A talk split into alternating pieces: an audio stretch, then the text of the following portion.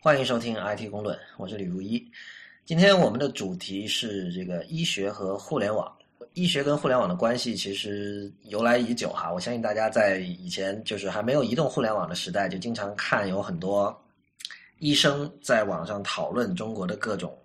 医疗体制啊，各种乱七八糟的事情。就是，然后那个另外就是由于这几年这个移动互联网成了移动互联网的崛起吧。使得人们对于这个医学和互联网的结合，或者说和这个电脑数字技术的结合，呃，有了很多这种想象。嗯，所以今天我们请来了一位这个真正的医生，他的名字叫初阳。初阳，你先跟听众打个招呼吧。嗯，大家好，我是初阳啊。那个，但初阳，我我想问一点哈，我是觉得就是虽然就是首先在网上一直有很多医生讨论这个医学问题。另外就是这几年也经常大家都在说，比如说各种什么手环啊，然后说以后比如说什么智能手机和平板这种东西，对于未来的无论是这个像你们医生怎么做手术，或者是这个病人怎么监测自身的这种呃生理各种各种体征吧，会产生什么什么样的各种各样的这种革命性的变化。但是有一点就是，其实医学医生这个群体和互联网这个群体这两群人啊是非常不一样的，因为。呃，医生是要求稳重嘛，要求保守的。对对。然后互联网是一个就是要不断向前冲的一个行业。是啊，其实这两个群体是很不一样。就是我作为这个群体中的一员，我是觉得，医生是一个很保守的群体，对于新事物的接受度是非常低的。所以，即使现在呃有很多为医生设计的 App，一些包括在平板上呃使用的一些。呃，可能会对你临床工作有所帮助的东西，可是我身边的很多医生都不太愿意接受，嗯，或者说他宁愿选择一些传统的、更保守的方法，他都不愿意去接受这个东西。所以其实推广的并不是很好啊。但我知道你是不一样的，就是你在医生里面算是对技术还比较有兴趣的，是吧？嗯，算是吧。但是其实也呃，对，还是有有一些帮助的。呃，我接受度很高，我是积极的在拥抱这些新技术，但是。可以说的，呃，真正能帮上很大忙，真正把这些呃互联网的技术或者说是这些软件，真正的变成我的日常化工作中的一个很有用的东西呢，像现在还没有。嗯，我知道你也是智能手机用户啊，能不能介绍一下，就是你平时就拿有没有任何一个 App 也好，或者互联网服务也好？对你的这个，你觉得跟你的这种平时的工作能够真正产生关系，而且让你真的觉得有用的？哦，那这个可能，嗯，不能不提丁香园吧？OK，丁香园还是很有用的。丁香园出了很多 App，那最最有用的可能还是用药助手。嗯，之前在呃还在经常上知乎的时候，那个呃丁香园的他们的里面的工作人员还就给我发了他那个他。他刚刚发布的那个 App 的那些试用，哎，我当时就觉得不错。那么现在，哦，刚才我说没有什么东西能够真正的成为我日常工作的帮手，那我要改一下。那么丁香园的那个用药助手真的是几乎每天都在用。OK，所以跟那个不了解的听众介绍一下，就丁香园其实是一个医生的社区，对吧？对，其实最开始的话就是一个呃，就是一个医学类的论坛。对，而且这个是很早了，应该是在就是远远是在 iPhone 出现之前很久就已经有了，对吧？对，在 Web 一点零时代。OK，然然然后你刚才说的那个用药助手是一个，据我所知是一个类似词典一样的东西。其实说白了，它就是把各种药的这种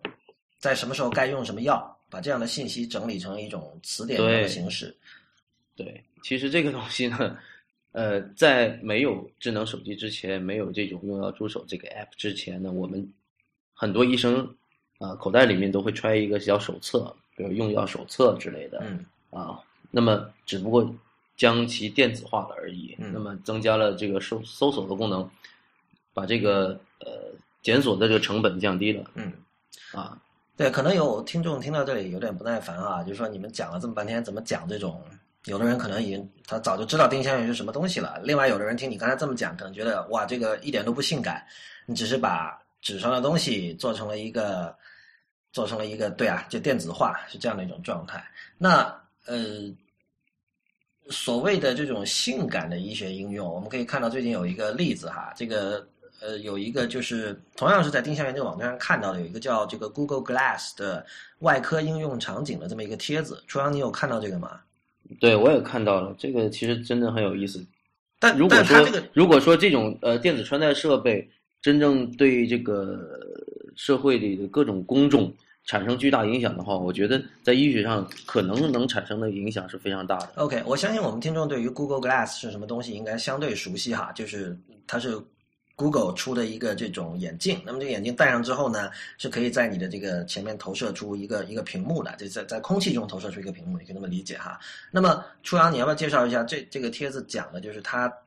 呃，它讲的是 Google Glass 对于一个正在做手术的医生能够产生什么样的这种帮助？你能不能具体介绍一下？是啊，是这样的。我当时看到这样的一个帖子之后，我也觉得挺挺怎么说呢？挺震惊的，因为我们之前对这个东西，我一直觉得是一个可穿戴的这么一个戴在眼睛上的手机而已。嗯其实没想到它真的可以对于我们这些临床工作有这么多的呃帮助，可能有这么多可能啊、呃那么，那看到这个这个帖子之后呢，我才我后来又做了一些功课啊，嗯发现呃，二零一三年去年就美国就已经有医生呃使用 Google Glass，然后来帮助自己的手术。那后来呢，其他国家都有。那么今年我们中国呃某位医生也是在使用 Google Glass 来做了一台比较简单的骨科手术，就正好也我也是骨科医生啊，他做的也是一台骨科的手术。啊，你说这个是在哪个医院发生的事情？中国这个？哦，那这个我还确实不知道，我也没有嗯对仔细去查过。OK，啊，那么呃这个给我感感觉最最大的帮助其实是，呃，我们做手术啊，呃，不知道呃其他的听众朋友会不会有对这手术有什么概念没有？但是我给大家讲一下，大概进行科进行一下科普，就是说我们要双手都要消毒的，嗯。经常在电视啊，或者是其他的电影里面，你看到医生啊，洗好了手之后呢，那手呢都是翘起来的啊，把举举举在半空中，嗯。那么然后戴上手套，那么从戴上手套那一刻开始呢，我们的手就不能再接触任何未经过消毒的东西了。嗯那么之前你哪怕就算你有智能手机，你也没办法做到这一点。你就算是触屏，你也要用手去触触触摸这些屏幕。嗯比如说，我现在在做手术的时候，有的时候我想到看一张东西在我的 iPad mini 或者在我的 iPhone 里面，那么我可能这个时候我因为我手是无菌的，我也没有办法点开。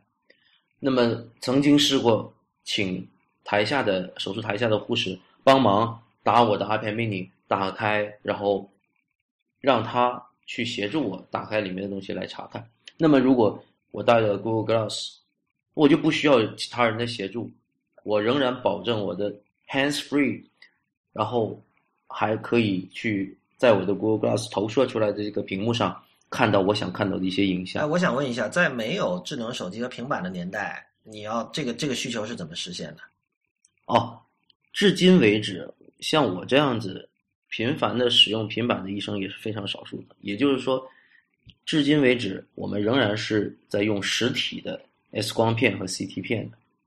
就是有个胶片，嗯一个呃，对一张胶片打印出来，可能有多张，那每一件手术间呢都会有一个到两个的读片灯，嗯把这些胶片呢是插在这个呃放在这个灯上，嗯那么我们在这个手术过程中一抬头就可以看到这张 X 光片或者 CT 片嗯这种影像学的资料，嗯是通过这样子看到的。嗯。哎，我是这样，我我看到那个刚才那个帖子，对于这个，他他其实是呃自己用这个软件对于这个 Google Glass 的那个效果做了一个模拟，呃，给听众也介绍一下，它基本上是这样的，你可以看到，就是这里它虚拟了也还是或者是真的有一个叫何建行的教授，然后他在这个 Google Glass 看到的，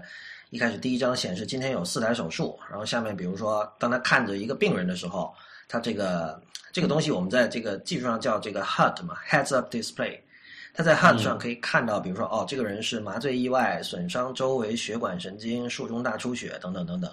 然后呢，嗯同时到下面又可以看到什么啊？这是他虚拟的名字啦，说这个这个人是这个主动脉弓置换，另外有一个谁是肺移植，还有一个谁是什么胸廓成型，诸如此类的。然后下一张他会看到这个年龄，还有 glue，还有 HP，还有 SPO2 这些参数，我不知道具体什么意思啊。然后，然后还有一个镜头是当他在做手术的时候，就他看着一堆血肉模糊的东西的时候，这个 HUD 就是 Heads Up Display 上的右上角出现一个小图，这个图是一个就有点像我们看到的 X 光片，像是黑白的，像一个肺的一个影像还是什么。那就啊，那个是张 B 超的 OK，就所有这些东西啊，我看到就是有一些，比如说像今天有四台手术这样的信息，在以前肯定就是用脑子记的嘛，对吧？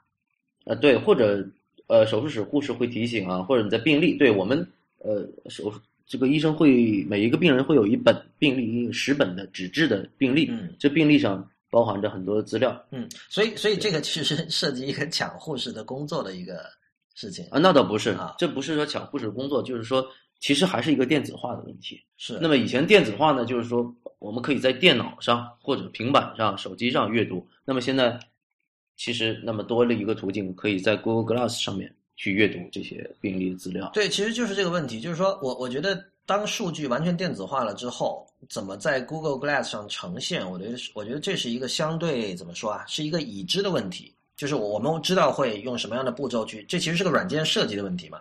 但是据我所知，现在有很多医生，比如他病历还是用手写的，对吧？呃，呃，现在的病例电子化的程度相当高了，在国内。OK，一般的三甲医院基本上都成都已经达到这个病例的电子化。嗯。可是可能还有很多的内容需要手写，因为这涉及到一个这个。也需要 signature，也需要签名啊，这些。对，就是说，因为你看刚才这个这篇文章里它模拟的这些图哈，它背后的这种数据是其实是相当复杂，而且就是说关于这个病人的各种数据，以及他的病史啊，啊，还有还有包括就是你们医院里面的这种行政数据，比如说什么今天有四台手术这样的事情，全部都已经电子化了。我不知道就是现在是不是医院都已经。这方面已经做到了这么完备的程度，因为因为从技术角度说哈，你呃病历电子化了这是一件事情，但另一件事情就是说它是不是以一个开放的数据格式做的电子化？如果它是一个比如说专有格式，那么到时候你要把这种格式的数据把它移植，并且在呃像 Google Glass 这样一个界面上显示出来，其实中间可能牵涉的步骤还是相当繁复的。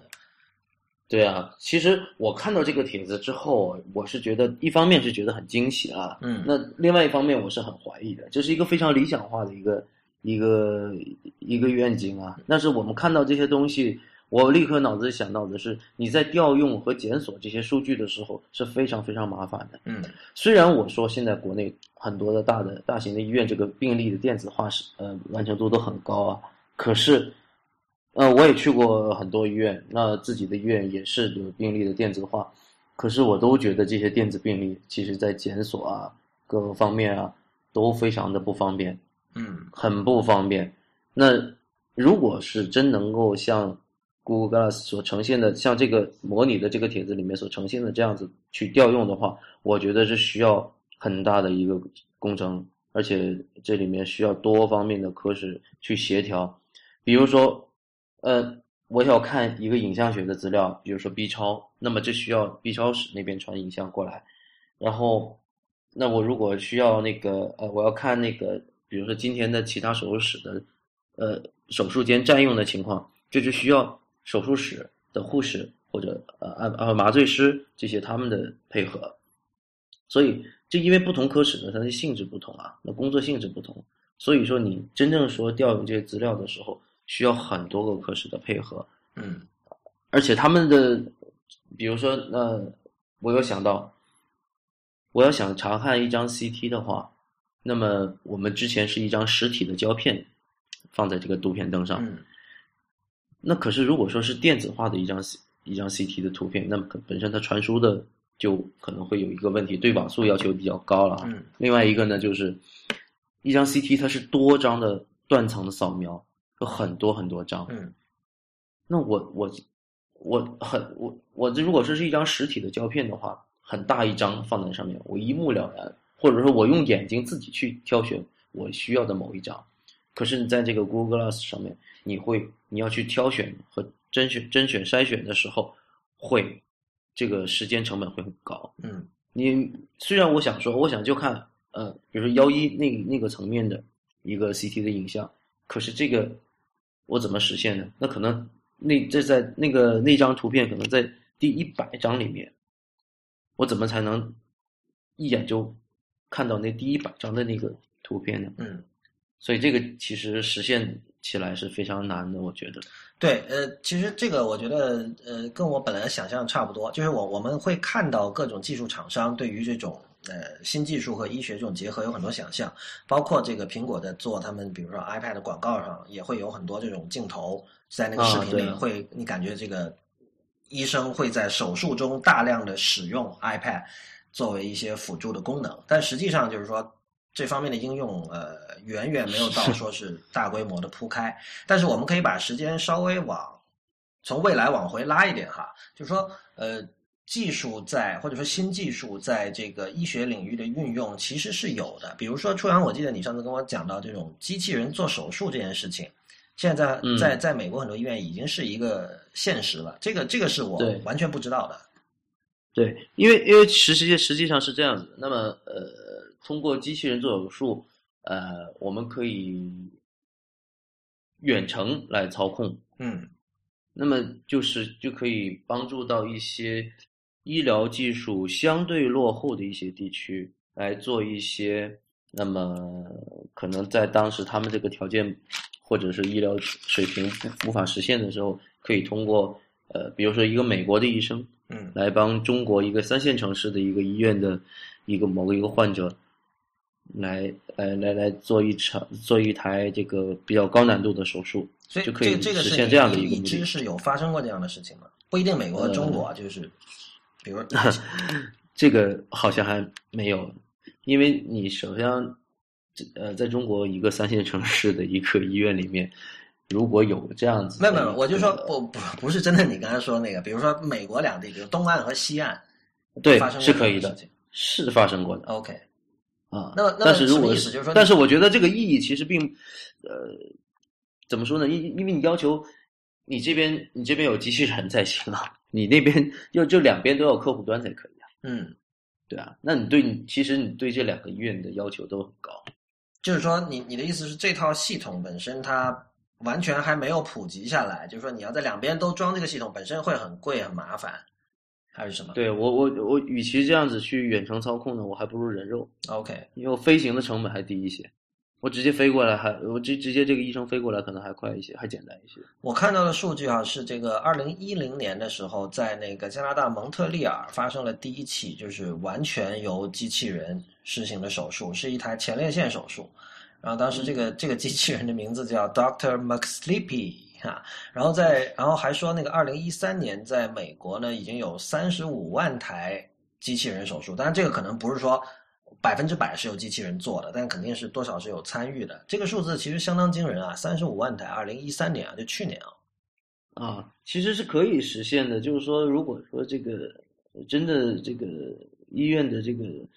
硬件啊，嗯普都把它可以普及到这个机器的，比如说我们国家这种三级甲等医院以上都可以普及这套机器人系统的话，那我就觉得三十五万台那简直是小意思。嗯因为像比如说现在我们很多手术都是通过内窥镜完成的，也就是说，我们做手，即使真的是在做手术的时候，我的眼睛也不用再盯着树叶了。嗯我都是在眼睛看着呃一个显示屏来做。那这个完全是可以呃，如果说是嗯在远程的某一个地方架设好这么一套系统，一个机器人的系统，那么我们在呃，当然那边是需要一个一些医生的协助了。那么我们在这在我我们当地的话，就可以进行，也是看着，反正都是看着屏幕嘛，嗯对不对？嗯，也是可以进行这样的操作的。我觉得那比如说，你看骨科的有关节镜啊，嗯然后呃，那那普外科腹腔镜啊，是吧？这些都是在内窥镜下做实行的一些手术，我觉得应该是最先开展的。就是其实你不需要在这个病人的旁呃呃不需要看着病人的身体里面，你是这个意思吗对，不需要看着病人身体里面。？OK，这你比如说，在当地有一个医生，他帮我把这个镜头和呃这个，比如说操作前放到这个病人的体内了，嗯剩下的事情就可以交给远程的那个医生来操作了。嗯我觉得机器人做手术，首先，当然，我相信很多听众首先想到的问题是你也是这个伦理上的问题，就是你你怎么去说服病人愿意接受这样的手术？但如果我们暂时抛开这个不提哈，就是机器人做手术有什么优点呢？我觉得最大的优点就是刚才我讲的那个，就是一个距离的问题，是吧？那么我现在可以说飞行的成本不高，嗯可是如果说我们在太空站呢，嗯，我现在中国不是地球人开始移民到火星了呢，是吧？这就这就需有有这样的需求了，那你飞行的成本很高啊。那我我我们先不讲，我我我们今天先不讲那么远的事情啊，因为我们这个尽量还是讲近未来的事情哈。就是说 那个，对，除除此之外还有什么优点？呃，除此之外啊，因为我们知道，大部分就是说，当我们比较人和机器的时候，哈，机器的强项在于精确和这个，对，主要是精确，还有就是在需要这某些事情上，它会比人的效率更高。比如说，因为我看到就是说，呃，有人有这么个说法，说那个，因为你医生你是经常要读各种专业的这个 medical journal，就是那种怎么说啊专业的医学杂志的嘛，嗯。然后，嗯。因为这这些杂志里会记录，就是不断发生的这些怎么说病例，然后你可能你通过了解这些病例，对于你未来的这个诊断或者说治疗都会给到你更多的信息，是是这样吧？啊是啊对是啊。。那么从这个意义上说，就是说读 medical journal 或者读病例，了解收集病例信息这件事情，其实机器的效率肯定比人要更高。所以，是不是从这个意义上说，机器能够在未来的某个时间点上达到更高的效率，这是一种。然后还这个问题我倒不这么，我倒不赞同。就是我们经常平时呃在在读书的时候，经常老师会讲啊，嗯。你这些学到的知识，你不仅要纵向的联系起来，还要横向的联系起来。嗯。那么这个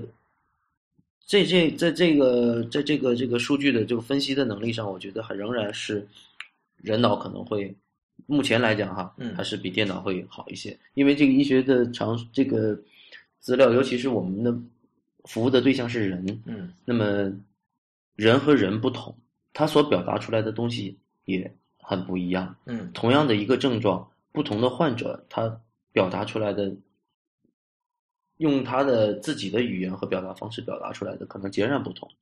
这一点就像我们平时语音输入一样的，那可能带有口音的时候，那语音输入都不很难辨别了，更何况有些不同的教育程度的患者，嗯他说出来的内容，可能输入到他这个呃电脑在听接收到这样的一个信息之后，他是不是能够像一个呃一个真真正的一个医生接收到的信息，是否能具备这样的一个分析能力，就不一定了。嗯因为我确实，你可以想象，那那来的呃，你你面对的患者里面可能有呃没有上过学的，不认字的，甚至有一些普通话说的不好的，嗯是吧？那你在接受这样的信息去辨别他的目前是哪一种症状，是吧？另外一个呢，我们平时经常讲，我我我我在网上我也我也很注重，我就说我是拒绝呃网络远程问诊，对我很是拒绝的，因为我们这个呃查体这种 physical 的东西是非常重要的。嗯那么这一点在机器人身上也是非常困难，所以我们必须、啊是啊是啊是啊，因为我们你这些我我不知道是你我们的诊断学讲的视触叩听，就是中中国大陆都是这么讲的视触叩听。那么以前的中医传统医学叫做望闻问切，嗯那么我们骨科是呃视触动量，啊，所以这个在西医也是有的这种概念。我们西医就是视呃视触叩听啊，嗯是，那么你你需要这样的一个体格检查，这个短期之内都是极其很难替代的。你觉得像视、触、叩、听这几个动作，就是说视是观察了，触是就摸了，对吧？呃，嗯叩是什么？叩诊啊，叩是敲打吗？还是什么？对，啊，然后就是敲打。听就是拿听诊器去听，对吧？对像像这几个步骤，就是人你通过这几个步骤，呃，吸收的信息有没有可能把它数据化，或者说量化，然后使得机器能够同样的以某种方式获取这样的信息？那我们希望机器来做这些事情的目的呢，是提高我们的工作效率。可是我已经在病人的床边做了这样的体格检查，做完了之后，我还要再传输给机器，让它去分析。可是这个只是完全就没有达到一个提高效率的目的。就有没有可能诊断是由机器做的，然后他们把这个信息反馈给你，然后你们来做出一个决策，然后啊不是诊断啊，就一开始的这种数据收集，就是你刚才说那四个步骤，然后然后他们把这些信息反馈给你，然后你们来做出诊断，然后再那决定那在在在数据收集方面，这个人是有相当优势的。啊是吗？所以这那对啊，你你你要搬一台机器过来，你只能说，其实现在取代呃人的视触、扣听这些东西，就是我们所谓的辅助检查嘛，这 B 超啊、X 光啊这些，其实它就一定程度上解决了这些问题。但是至今为止，这种人手的这种视触、扣听都没有办法被取代。哦也就是说，在数据收集的这一这一个这一个环节，仍然没有办法取代。那么好，我们说来分析，那分析来说，就是我们刚才所所所说的就是这种将你脑子里面这种积累的这些知识和临床经验，怎么样横向和纵向联系起来。嗯那这样的东西，其实人脑也是非常有优势的，因为这积累的是，比如说一个五十多岁的医生哈、可能上班上了二三十年了，嗯那那他直接在这个检查完之后的两三秒钟之内，他就已经得出诊断了。嗯而不，那如果说你是有台机器的话，我把这资料再输进去，再得出个结论，那明显效率是不够人脑快的。嗯甚至，其实我经常在一个病人走进我的诊室的时候，我就已经有一个初步的诊断，所以你你其实这里讲的是这就是我的所说的视诊。就你这里讲的是诊断里其实有很大的这种直觉的成分在里面。对，有很多直觉和主观的成分在里面。嗯，这个其实最你看，我们把我们把视诊放在最前面也是这样的。很多疾病从病人走进来的时候，你一眼看到，就已经很多的时候就已经有一个大概的印象了。你觉得这是科学吗？这科学的，这是科学。这是科学。OK，因为因为我可以我我刚才头脑里在想象啊，就是这种问题，你到比如知乎或者网上很多地方去讨论，肯定会有论战的，就是一嗯像你就是我刚刚我有的人会受我刚刚这套论述其实是每一个医生都不会反对的，因为哦是吗？实际上都是这么临床上都是这么做的。嗯但是我们脑子里有这样的一个印象的时候，我们是不可能贸然向病人转告病人说我我认为你就是什么病。嗯那么我们接下来通过问诊，问呃问病人几个问题，来进一步的去验证和鉴别我刚才那样的诊断过程。嗯然后呢，如果说在问诊完成还不能够确诊之后，那我们还还不能确诊，那我们仍然是需要体格检查和辅助检查的。嗯等到虽然说我脑子里早就已经认定你是，比如说呃腰椎间盘突出症，嗯可是我仍然会给你做体格检查和一些辅助的检查，嗯那么来确认确认我刚才的心里面的那一套诊断和推推论。换言之，就是机器其实在现在的这个医疗流程里已经介入了，就是在你刚才说的视诊和问诊之后的第三个步骤，很可能是已经是需要这在这一步骤就有机器，而这个机器的作用就是为了让一开始你的直觉，我们来对它进行一个确认，然后以量化的方式来确认，是吧？对，有还有一些东西就是你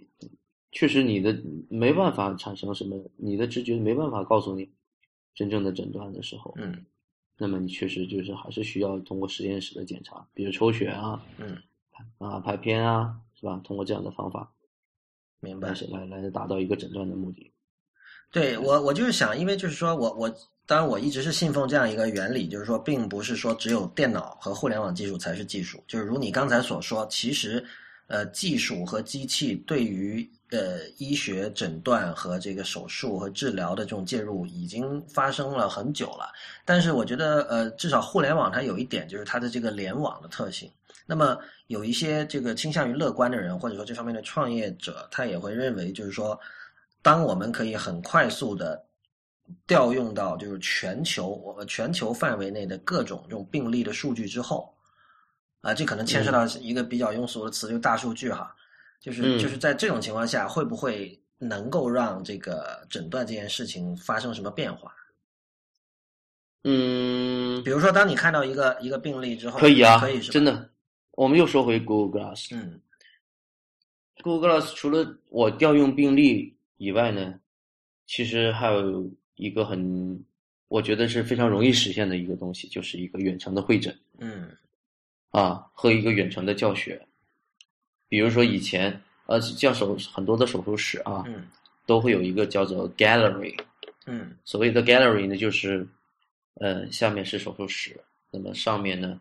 呃会有一个大的玻璃窗，就是学生们在上面看。呃对，像像一个小阶梯教室一样。嗯那么学生或者你的同同道坐在这边，你就可以观看你的手术。嗯一方面呢，就是远远的大概看一下；另外一呢，就是在你这个手术的这个无影灯上面会有装有摄像头，嗯那么看一下你这个树眼。可是你有了 Google Glass 之后呢，你这个眼镜就可以直接看到这个树眼里面，嗯那么永远都是。再加上我们其实做手术的时候，眼睛基本上不怎么离开树眼的，离开什么？所以树眼啊，就是手术视野是对这个树呃这个树眼是不怎么离开的，所以其实这个呃这个镜头是相比较稳定的。嗯那我们是讲讲的是稳定嘛？嗯那么，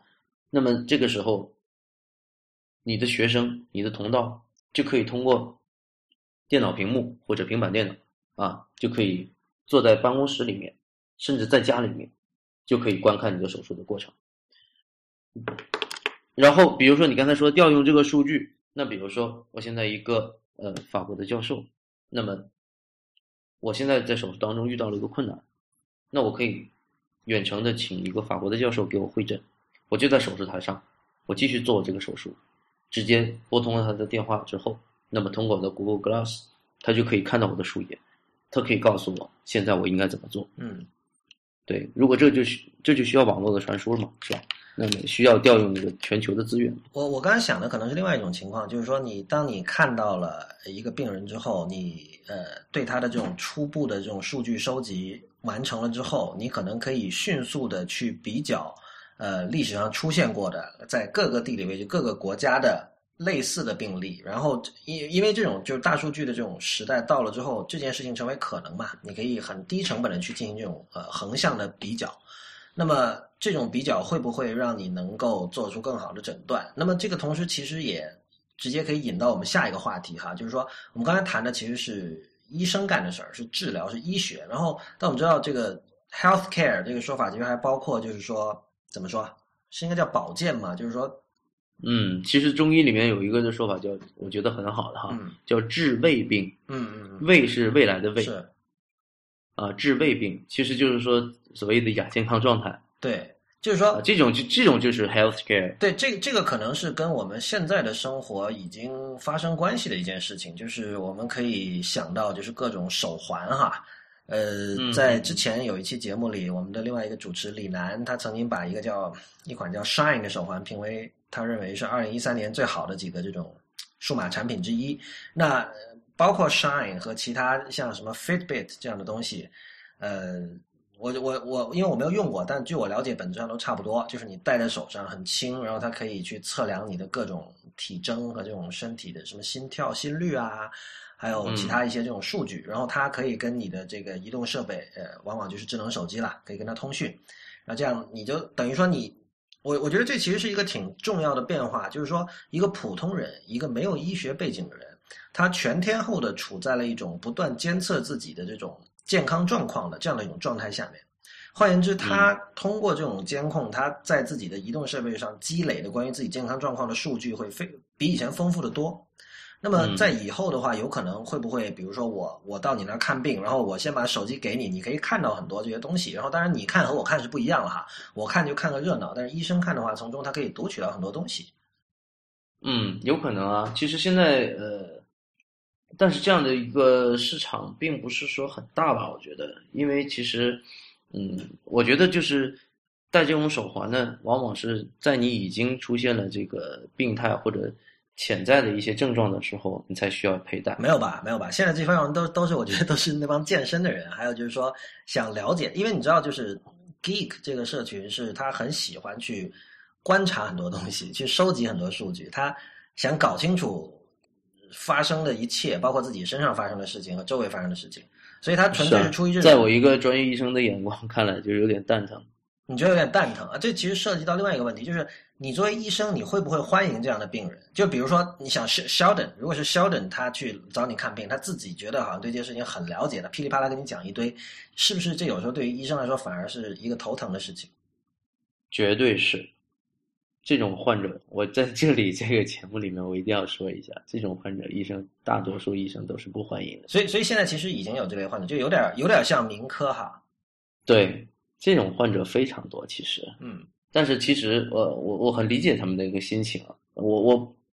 我也可以站在他们角度去考虑他那种焦虑的心态，我也可以理解，我也不讨厌他，但是我可以劝一下大家，其实真的没有必要。去做这么多的功课，因为你做再多的功课都好，可能还是不够，嗯，都不够。那么对我来说，我其实，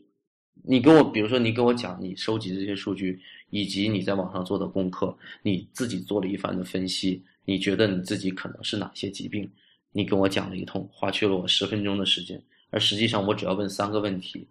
也就是花一分钟的时间就可以解决。这些是我的专业的经验给我带来的优势。你这些是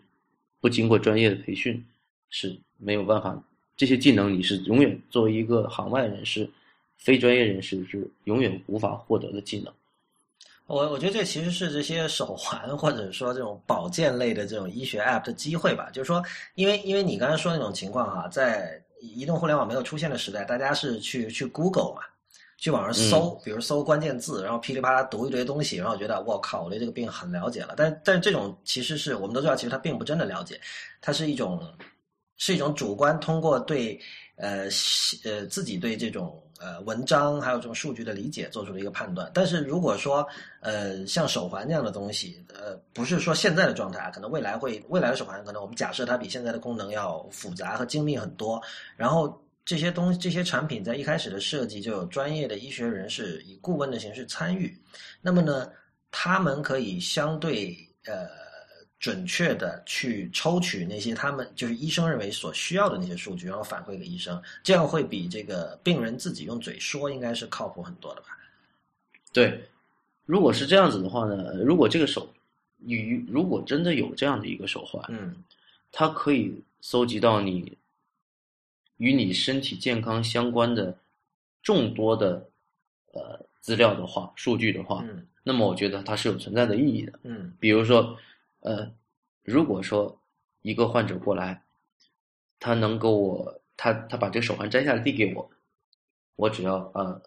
通过扫描什么东西，或者说插一根线啊，或者蓝牙或者啊或者蓝牙对或者 WiFi 之类的呃传输，我就能够读取他过去一年来的。比如说平均的心率、平均的血压、嗯，平均的血糖，或者最然后同时可以得到最高的一次血压、最高的一次血糖、空腹的血糖，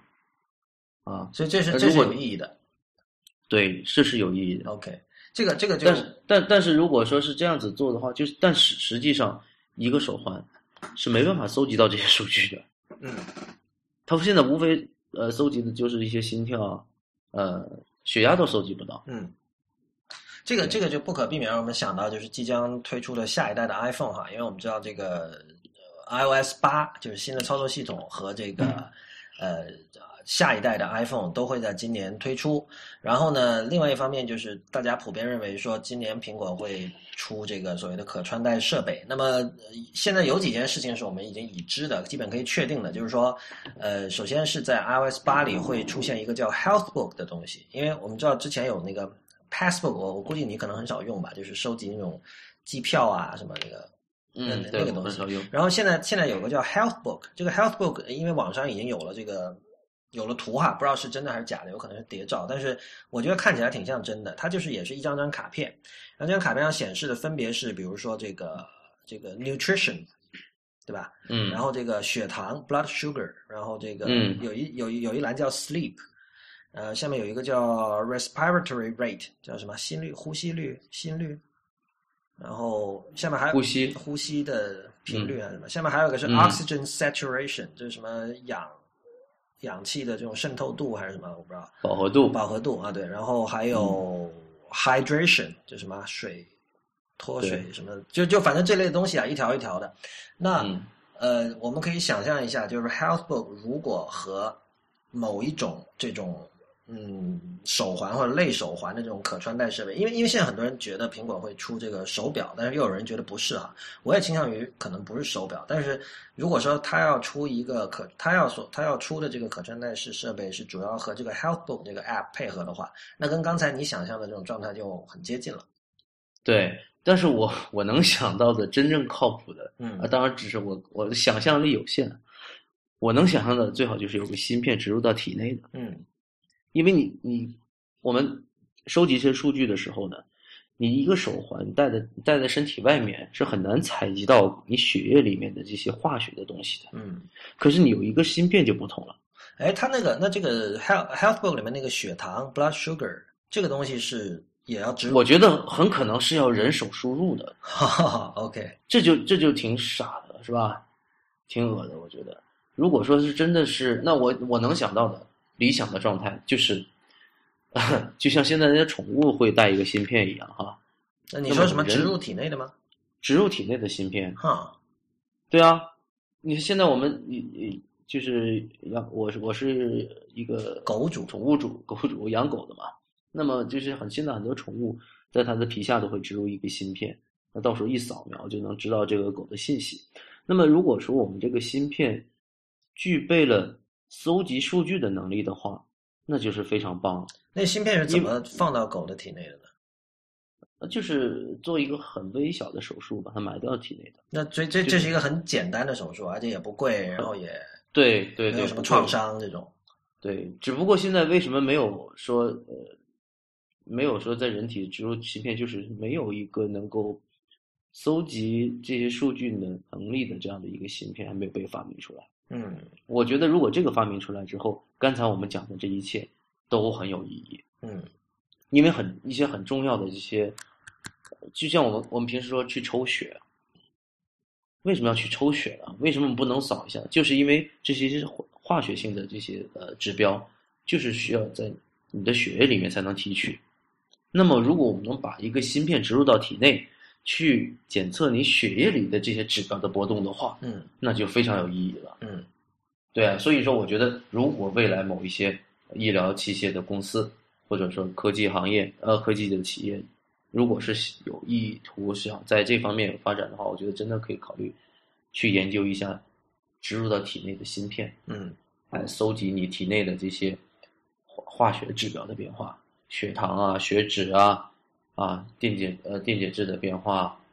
是吧？通过这个方面来搜集。有意思。我我最后想问一点，就是说你作为一个职业医生，同时也是一个对技术和这种新的科技产品比较有兴趣的医生哈，你现在我们说近的，就是你最希望看到的是一个什么样的产品？不管是是 App 也好，是一个硬件也好，就是你觉得可以马上对你的工作产生帮助的。马上就产生帮助的。就你你有没有什么痛点？比如你在工作中，你说我靠，有这个东西就好了。痛点应该还是病例吧，我觉得很多医生都会很很讨厌写病历。啊，那么如果是，呃，真的是有一个什么样的东西可以让我这个病历的书写很方便的话，我就觉得很好了。那么现在的病例，呃，即使电子化，你仍然是需要去打字的嘛。嗯对啊，那么如果说我们去，呃，语音输入的话，那就很好了哎。那其实还是一个语音输入的问题。病历这个东西它是没有办法结构化的，是吧？就是它还得用自然语言去写的，就没有办法说只是比如说血糖什么，或者说一些一些这种一行一行的这些数字把它填进去就完了。就是你还得写一下，比如说病人今天的一些反应啊，像这些东西就没有办法通过机器完成，是这样吗